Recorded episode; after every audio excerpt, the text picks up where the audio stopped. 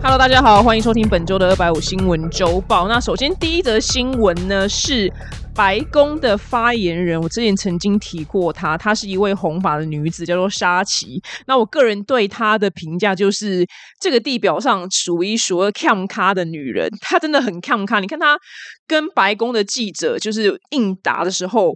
不管别人怎么挑衅问他问题，或者问他就是很难的问题，他都不是以狡辩的姿态在回答，他的逻辑是完全合理的。然后她是一个非常 cam 她的女子，然后我想说，哇，她做到这个世界顶尖的位置，因为白宫的发言人不只是对美国在讲话，她基本上对全世界在发言。但没有想到呢，这个白宫发言人呢，沙奇呢，他即将离职，那他呢要去投入新闻界这样子。他接下来的那个接替他工作的人呢，我觉得非常有趣，也是一个女生，然后她是叫做橡皮耶，对，因为他的那个姓就是橡皮耶，就是那个法文，对，然后。他即将成为白宫第一位非裔跟就是 LGBTQ 的白宫发言人，因为他本身是女同志，然后他的女友是一个新闻主播，然后他们两个都是那种不是那种像台湾会有分 T 跟婆那样子的女同志，他们两个都是那种长发的那种，我都称之为 original 原汁原味最原始的那种。女同志，所以呢，白宫启用了这样子一个身份的人当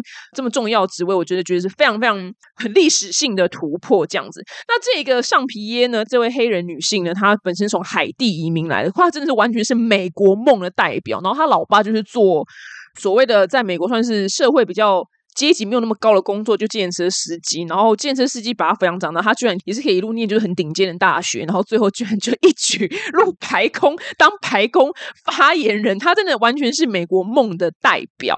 那拜登就说了，他说就是这份工作就非常非常的难，然后反正他觉得上皮也非常非常有能力，所以选他就是当下一个就是白宫的发言人。所以啦，他本身就身份就很多元啊，因为本身是同性恋，然后又是海地移民，然后完全是美国梦的代表。那我个人觉得他完全是。女力的代表之一，像沙琪跟上皮，他们两个，哎，要做这个职位真的超级难的。然后我每每都会想到，就是亚洲，因为我觉得亚洲的男生很讨厌女生，就是在事业上发展非常成功，非常非常多男生讨厌这件事情。可是这件事情到了西方。真的就是比例会降低非常的多，他们就男生对于女生的能力比他们强这件事情，他们本身没有那么的 care。然后就算是像我之前就担心说，天哪天哪，沙琪该不会就是情路很不顺吧？虽然我是不知道他情路到底顺不顺，可是如果他在台湾或亚洲的话，他情路真的会很坎坷。但是因为他本身在美国，我就会觉得说，哇，他真的很 OK。因为我要就想到就是有一个小小无聊的心酸故事，就是我曾经我舅舅就是有一次过年的时候，然后他就跟我说，就是你是女强人吼，你的。感情吼注定会比较不幸福啦。然后想说，哇，这真的是来自于长辈的那种非常非常传统跟古老的那个亚洲刻板印象。但是因为在亚洲的确是这样。那我要先说。为什么很多就是女强人，西方女强人，她们本身就是好像情路也很顺？我觉得除了就是西方男生比较可以接受女生的事业比较成功之外，再来第二个是，其实女强人这件事情跟谈感情的时候是两个可以切换的角色，你知道吗？你可以在事业上非常成功呢，你可能很有就是自己想要做的方式，但是如果你她一切换到谈恋爱的时候，她变成一个小女人，我觉得应该会蛮顺利的。像我觉得泰勒斯就是一个非常非常好的例子，对，因为还是有很多好莱坞一线女明星情路。也很顺啊，就男友一个一个换了。你看 J Lo 已经要梅开四度了吧？我都已经数数不清他到底要订婚几次了。所以他就算在工作上很强势，但是如果他在爱情里面就该有的样貌、该有的撒娇，或是就是让男人追着跑女人的话，我觉得基本上感情还是会很顺。那接下来这个上皮耶呢，我很期待他的那个白宫他发言的实力如何？因为前面的就是白宫的时候我记者就说，就是真的不要跟沙琪吵架，会显得你。这个人就是很庸俗，我靠，沙琪真的很厉害，就大家不想跟他吵架，你知道吗？会显得自己就是很弱，很没有用，但是他也不吵，你知道，他就是好好的跟你讲，然后讲完之后你就觉得我怎么这么笨？对，我觉得沙琪非常的厉害。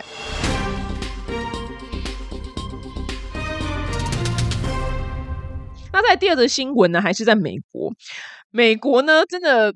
就是上礼拜我播了一个非常荒唐的那个新闻，就是德州已经不能你自由的想要堕胎就堕胎了，然后在这就觉得哎，怎么好像这个自由度倒退的国家，然后这个新闻就呃就还是很自由，因为他在新冠疫情肺炎的这段日子里面，就很多活动是停办的嘛。那现在今年就很多像 Coachella 今年就开始举办了这样，然后呢有一个就是性爱趴呢。百人展的性爱趴活动呢，它是一个叫做由好女孩公司 Good Girls Company 非常非常 讽刺的名字，这个公司来举办的一个活动叫性爱岛，然后呢，据说就是一致好评。那这个性爱岛活动是怎么样呢？反正他就是会请来一百个美女上阵，然后他请来就是五十个男宾客，因为他这样子是可以确保，就是你一个男宾客至少可以上到两个女生嘛，对，因为你就是二比一的那个比例。如果你有力气的话，你可以一对多。那这个门票呢，就是四千五百美金，大概台币十三万左右。然后强调是无套做到饱。然后你在现场还有就是无限的酒精畅饮，然后你也可以就是狂抽大麻，都是已经包含在这个费用里面的。然后宾客们呢，他们就是要去拉斯维加斯的机场，然后他们呢就会派出就团队，然后把这些宾客们呢就要去无套的宾客们呢带到度假村，真的是听起来非常的荒唐，你知道吗？就是。五套做到保，这 到底有多荒唐？但是他们也会保证说，就是那些来这边上班的女生们，这一百个女生呢，都是会 check 他们有没有性病，然后也会 check 就是宾客们到底有没有性病。所以就是等于这一百五十个人在那边大乱斗的时候，就是可以保证他们不会就感染到性病这样子。我觉得很特别，就是很特别，就是到底去参加这样子的活动的人。不管是去那边上班的人，或是宾客，我都觉得心态蛮特别的。不是说不赞成啊，是就是你要我那边几乎全裸，然后就是旁边一堆人在那边做爱，然后你自己跟就是一个陌生人那边做爱，想说这真的心脏又非常的特殊，才有办法进行这个活动，你知道吗？就算那五十个人，你反正一定会有丑的嘛。就算五十个是玄彬跟苏这些等级好，我也不想参加，因为我到底为什么在旁边有一大就是所谓的那个嘛群交嘛？对，那群交在亚洲基本上可能是非常。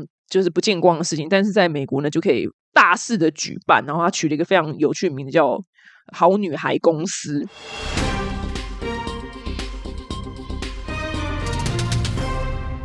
好，刚刚讲一个就是美国这么 open 的新闻，就下一则新闻了。哎，超保守，就是我自己本身用胡瓜跟呃董志成重运算的方式，就再度摔倒。因为我上礼拜有今天提过，就是德州通过了一个非常荒唐的法律，叫德州心跳法，就是你胎儿胚胎 anyway，就是。超过六周的，反正听到心跳的呢，就是不能堕胎。就算你被强暴，你被轮奸，或是你你爸强暴你亲戚，就是乱伦你，你都不能堕胎。只要超过六周，你就不能堕。这样就是帮你操刀的医疗人员，不管是护士还是诊所还是医生，他们都是违法的。那原本以为就一周通过，没有想到美国的奥克拉荷马 （Oklahoma） 州呢，居然也过了。居然也过了，然后这个新闻更令人哀伤，是因为有个妇产科医生，他就跟记者说，他上礼拜就是接到一个性侵的被害者询问，说可以帮我堕胎，但是他真的无能为力，因为他就是在这个法案通过之后的隔一两天，他打给他，就他就真的没有办法，就没有办法帮他做，因为他这样就被大发钱，会被告。这样，那那个女生就是说，我是真的被性侵才怀孕，你可不可以帮帮我？那医生就很无奈说：“我可以免费帮你做超音波，看看就是胎儿有没有心跳。那如果说侦测到心跳的话，我们真的就没有办法帮你剁。那如果说你要剁的话，你可能就要开两三个小时的车去隔壁的一个冷门的州，叫阿肯色州或者是堪萨斯州。”对，去堕胎，但是你没有办法在我们这边堕了，因为奥克拉奥克拉荷马州已经通过这个法案。那在这个法案通过之前呢，就是原本可能预约就是堕胎就一个礼拜，然后就有大爆满，你知道吗？所有人就赶着去，赶着在那个法案之前去堕胎，爆满了一个月。很可惜，很多那其中的状况，他是没有写比例啦，就是到底是你女生去乱搞，还是是被性侵，还是被乱伦，他是没有写出这些比例。其实这些就是我上一拜已经骂过了，我说就这些疯狂基督徒，就让这个法案推动的时候，因为他们就完全让宗教凌驾在。法律之上，但是这个是这个是其实是神要的嘛？我先说，我个人就是是基督徒，我正式受洗，但我非常讨厌就是疯狂基督徒，其实他们做这件事情到底就是有没有合逻辑啊？就是难道你真的被你爸强暴，你怀孕了，然后你也要生下来吗？他们完全不管这些被性侵人或被轮奸的人呢？哎，他们真的是到底怎么可以去让这个法案通过？女生没有自主权，我要不要堕胎？因为他们觉得有心跳的话，你就是杀了，就是是一条生命。但是问题是很多。这个法案会被被这么多人痛恨，原因是因为很多人在六周的时候，你不会发现你自己怀孕，你懂？他时间压太紧了，就是很多女生在发现自己怀孕的时候，其实可能是八周到十二周之间，她六周其实压很紧，很多人根本不知道六周的时候自己怀孕，所以她就会错过那个时间，你懂吗？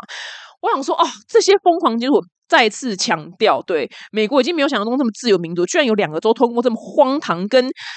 不可思议、可笑的法律。那好险，我周遭的美国朋友他们还算精神都正常，他们都觉得这法律非常非常的荒唐，怎么可以让它通过呢？我拜托那一些就是去推动这个法律的人，那些疯狂基督徒，不管是男是女，他们一定一定要去被轮爆。女的就怀孕，男就被集结。我说真的，他们才可以理解到底堕胎为什么有其重要性。女生为什么可以要自主堕胎？因为太多女生受到性侵害而不小心怀孕了。先举最近的例子，就是乌克兰跟俄罗斯很多女乌克兰女孩被绑去啊，然后他们就怀孕了，被俄罗斯士兵强暴，这么简单，他居然让通过。拜托这些人，老天一定要有眼，好不好？让这些人就是一定要被强暴，还有那个疯狂基督徒们，一定一定让他们就是被强暴，要怀孕，然后就知道，哎，我不能堕。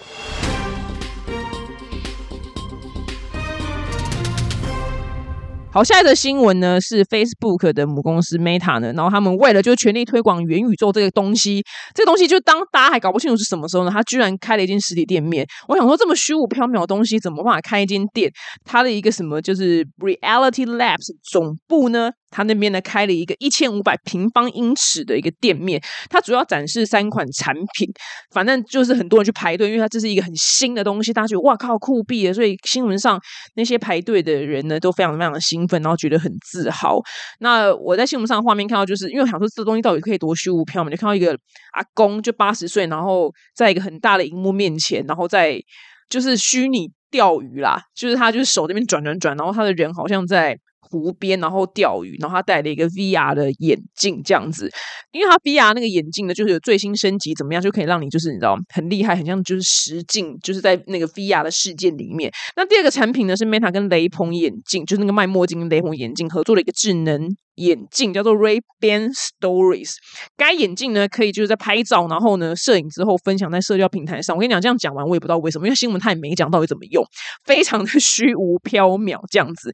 然后他还有卖一个叫做 Proto 的这个设备，就是。让那种 work from home 的人呢，他可以更方便的 work from home。我跟你讲，他也没讲什么，就全部都不知道，我讲虚无缥缈到了极点。那我会挑这个新闻出来讲的原因，是因为我觉得好像真的很重要，你知道吗？想说到底要发生什么事情，很怕没跟上。永远都是一样，就是电影已经演出来了，就是一级玩家。我很怕。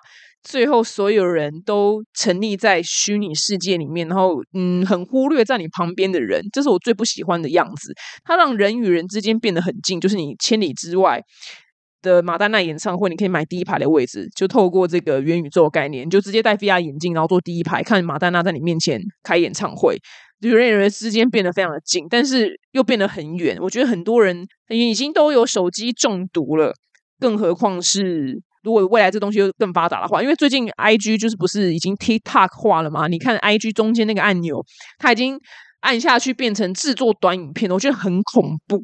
因为这个描述是他们经过非常缜密的计算，就是你看那个短影片，它会一直播、一直播、一直播，然后真的会浪费很多时间在看这些没有营养的短影片。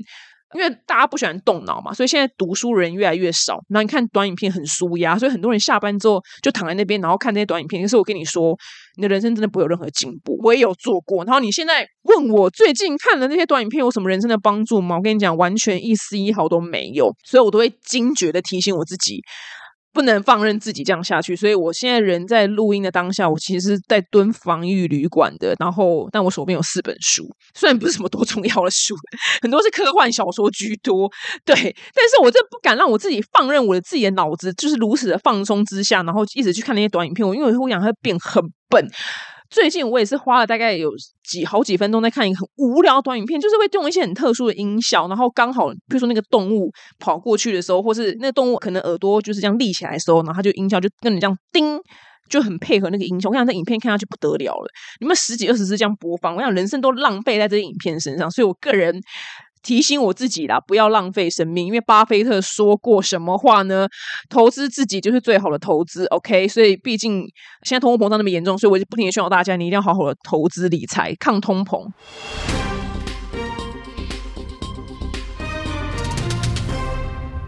下一则新闻，不小心又选到了美国。我先说，其实这礼拜发生很多重要的事情，关于韩国总统大选，然后还有菲律宾总统大选，也是很荒唐。然后还有。斯里兰卡暴动，但是这些新闻真的太硬了。然后我先根本就简短的这样总整理，哦，有这些事情发生。然后菲律宾的总统呢，他爸爸就是那个被选出来那个总统，反正就舞弊嘛，因为他就让你在大选那天所有的机器都坏掉，所以一堆人排在外面没办法投票，就是反正就是舞弊，所以他们就暴动。但是因为这新闻真的太硬了，我觉得你可能会 睡着，就觉得啊，这个国家真的很难有进步。因为他老妈，他老妈就是医美大呀，就是有三千双鞋子，然后坑了国家一百多亿美金的前几任总统。还有总统夫人，所以菲律宾接下来可能也蛮值得堪忧的。好，那接下来的新闻呢，在美国，美国也是总算在做对一件事情了。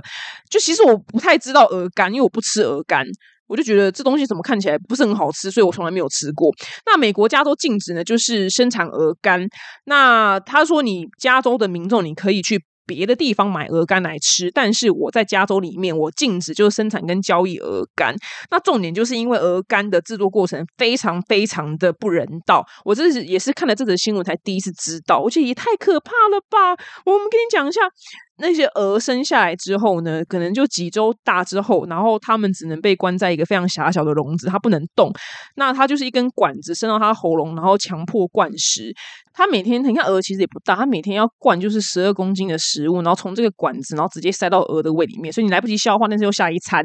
然后这样子大概要一个月时间，直到鹅的肝被撑大为止。其实我也不懂为什么不是胃啦，但是反正就是这样这样。然后。他那个管子在那边，其实他那个鹅就是他嘴巴会受伤，然后喉咙会受伤，然后每天会胃痛、脚也痛，然后也不能睡觉，就一直吃，然后又不能让它动，真真的是酷刑。我觉得他虽然是法国顶级料理，可是我真的觉得发明鹅肝的人真的可以大概永世不得超生。我觉得也太荒唐了吧！去。不是怎么会办法想出这么变态的事情？他是这到底是谁发明的？就是他怎么会知道哦？原来鹅吃很多东西，然后它的肝会很好吃。这到底是怎么怎么去发明的？你懂吗？他是哪天有个 idea，他坐在客厅里面想说，嗯，哎，不然我今天来喂鹅吃十二公斤的食物好了，看看会变怎么样？你懂吗？就是他怎么发明这么没有意义的事情？又不是爱迪生或者你知道什么莱特兄弟发明就飞机跟电话，就对人类真的很有贡献的事情。他妈发明什么烂鹅肝呢？因为因为我真的这辈子不知道鹅肝是这样我一口也没吃过，我只是想说，我又不吃内脏，干这也太荒唐了吧！那些鹅真的很可怜，而且因为我本身是爱禽类的人，你知道吗？就因为我养鹦鹉，所以我我参加就是鸟的社团。那鸟的社团里面就有一些人就养鹅，就是鹅跟他们睡，你知道吗？就是鹅很有灵性，就这真的太酷刑了。大家如果听完之后能尽量不吃，就不要吃鹅肝，这这真的太不人道了。怎么这太可怕了啦？这样子。哎，你看你在那边鹅根本没有多大一只，然后那边吃十二公斤的食物，我觉得在知道之后呢，能不吃就不要吃。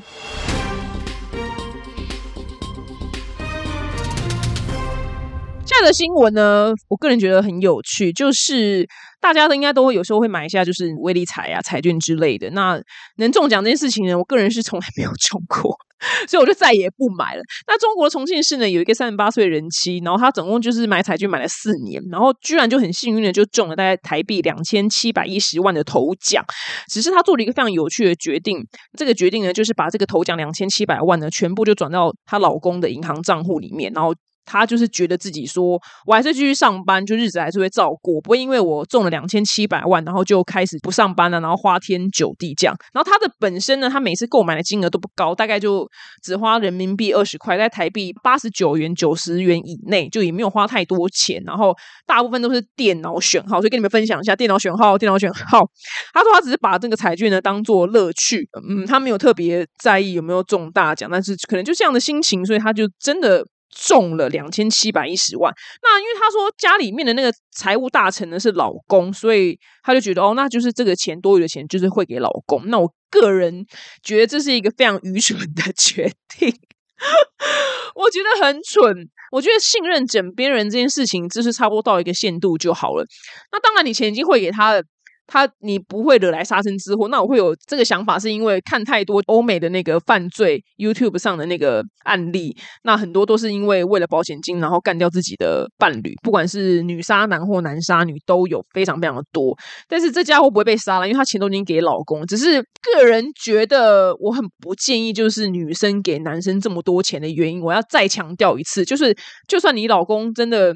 或是你的伴侣啊，男生伴侣跟你借钱干嘛的？能不借就尽量不要借。对，但是如果他是真的家里有急需什么的，爸妈开刀当然是可以。可是如果说日常生活那种，这尽量不要的原因是我先说过非常多次，因为自在远古时代的时候，石器时代的时候，男生都去外面打猎、打老虎啊，打什么小鸟回来。就是 provider，他是家庭的提供者，去狩猎，然后回来给那个小孩跟妻子吃东西。这自古以来是不变定律，因为是老天爷就写在 DNA 里面。那虽然现在女性的意识已经抬头了，已经可以就是做很多工作，像是我刚刚讲的那个上皮业或者沙琪，就是他们都非常非常出色。女生本来可以自己赚钱，但是男生是一个提供者，这件事情真的是被写进 DNA。所以如果一个男生他真的就是常常跟你要钱了或干嘛的话，要你帮他出钱的话。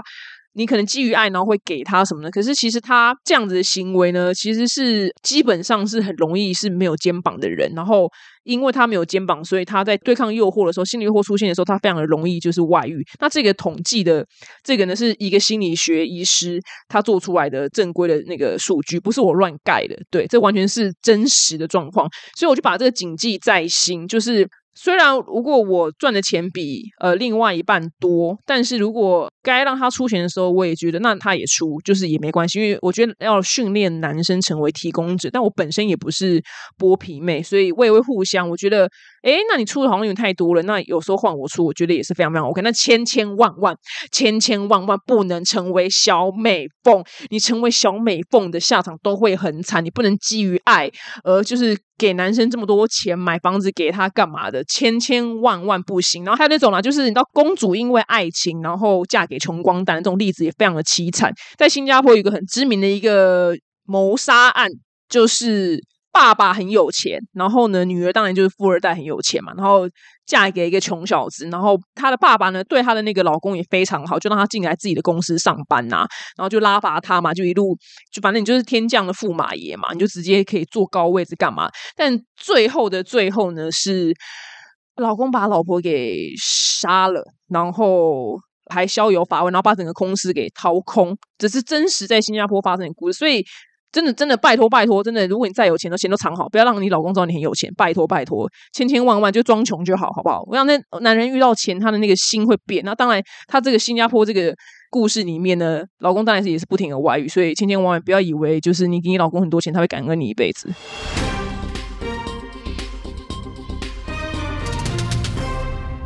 现在的新闻呢，是一个俄罗斯的网红啊，反正她名字不重要了。反正她就跟她老公去印尼度假的时候呢，就最近的事情在巴厘岛。哇，好久没有去巴厘岛了，真的是恍如隔世。她老姐呢就拍了一张照片，就是她全裸，然后靠在一棵树旁边，就是你知道。Arch 就是 S 型，拍一张就是全裸的照片。那那棵树呢，居然是巴厘岛的圣树，它有七百年的历史。那这样子呢，因为它触犯了当地的文化，所以呢，巴厘岛当局呢就把他们两个就驱逐出境。那这大小姐呢，她在 IG 上有一点八万个粉丝，然后呢，所以她当然就是一定是想要吸引更多粉丝才会拍这样子的照片。然后只是没有想到巴厘岛的人民呢，看到照片之后超气，就把他那个 IG 给灌爆骂爆，所以搞得他们夫。妻俩呢，她的照片呢是她老公帮她拍的，所以呢，她的夫妻俩呢就是跟巴厘岛人道歉，然后她在 Instagram 上面呢用英文跟印尼文两种文就是道歉，说自己犯下一个大错，然后她跟她老公也很有诚意的在这座圣树面前就是下跪忏悔。我必须说，就是他们两个运气很好，因为如果他们两个今天在北韩的话，他们真的就死定了。我跟你讲，他们真的就消失在地球表面。我看巴厘岛当局人也蛮好的，只是把他们就是踢走而已。在北韩，就真的你真的就会消失在地表。所以大家去旅游，说真的还是要尊重一下。当地的风土民情跟文化好吗？他他就把他的奶子就贴在那个七百年的那个圣树，真的，因为我们女生看到这种全裸照是没有任何感觉的。他这可能是粉丝是男生，我有男友啊，他追踪那些那个网红啊，都是那些肉色那个照片。打开都是满满的肉色，你知道那个那个奶都要把镜头给挤破，然后那个屁股你知道，然后那个奶头在 IG 上都看得到，或者是楼下。我想说，IG 居然都没有进他们，也是很特别。然后那些女生的那个发文数很少，但是追踪的人数都超多。你可能他可能只有发个可能一两百则文，但是他可能就有三四百万个。follower，然后我看那个点赞数也都是来真的，不是那种虚伪的点赞。那男生就爱嘛，他的那个奶整个就爆满在镜头前面。我想，因为你看 Kiara，Kiara 就是地表最红的网红嘛，他应该是两千多万粉丝吧，可是他已经发了应该有一万多则的 po 文，他达到这样子。但是你看那个人，他这个你懂吗？这是一个做工比例的问题。那这些暴乳妹，她居然只发一两百则，就有几百万的粉丝，就觉得哇，她做一点点的事情，然后就有很大的效果。那看那些照片都很可很荒唐可笑，就在山上穿比基尼，然后那个屁股就是整个就是你知道钉字钉到不行，那屁股就占满整个画面。想说到底有多荒唐？就是这些照片真的很荒唐。然后那个奶头根本也没有来遮，但是 IG 又都可以，所以我就觉得很特别。但是我也不会因为这样跟男友生气，因为我觉得他去追踪那些网红啊，这我觉得是不关我的事情啊。但是底线在哪里呢？如果底线就是有私讯私聊的话，就是不行；留言留太多也不行。留言可能一个月只有一则的扣打，你懂吗？对，因为你知道这些人呢，他毕竟是网红，他不是就是你知道很遥远的。明星，譬如说什么史嘉蕾·乔韩森呐，或者是 Ryan Gosling，他那个很美的老婆，一时之间忘记名字，因为他们是好莱坞明星，所以那个远度很高。但是如果你的另外一半呢，就是很强，就是留言给就是哪些女王美的话呀，那真的就是要非常非常的注意的，因为这个心态我非常非常的懂。毕竟网红的那个粉丝数了，如果不是什么几千万、几百万的话。一般就是普通，可能一百万以内的网红，你留言数可能就那样，所以他其实可以看到你的几率很高。不然他就是图一个就是被清点，你知道吗？他那么长留言，他就图一个被清点，图一个被翻牌。我跟你讲，他就图一个跟他有接下来有更深刻来往。尤其是譬如说人家台湾的，他留言台北市的王美，我跟你讲，你把男朋友就手砍断，直接砍断，OK，那就是他心怀不轨。对，如果他今天留言那种欧美很远的，我跟你讲，那就算了，因为真的很远。那如果他的猛留言都是住在同一个城市的话，王美什么一两万那种，我想不。行，我想，所以人要有一个标准，你懂吗？这标准是浮动，你听懂我讲话哦？这种就差不多也是可以准备下载交友软体，然后三个可以开滑起来了。可能没办法直接分手啦，但是可以直接开滑起来，因为这种心态他就是希望被清点。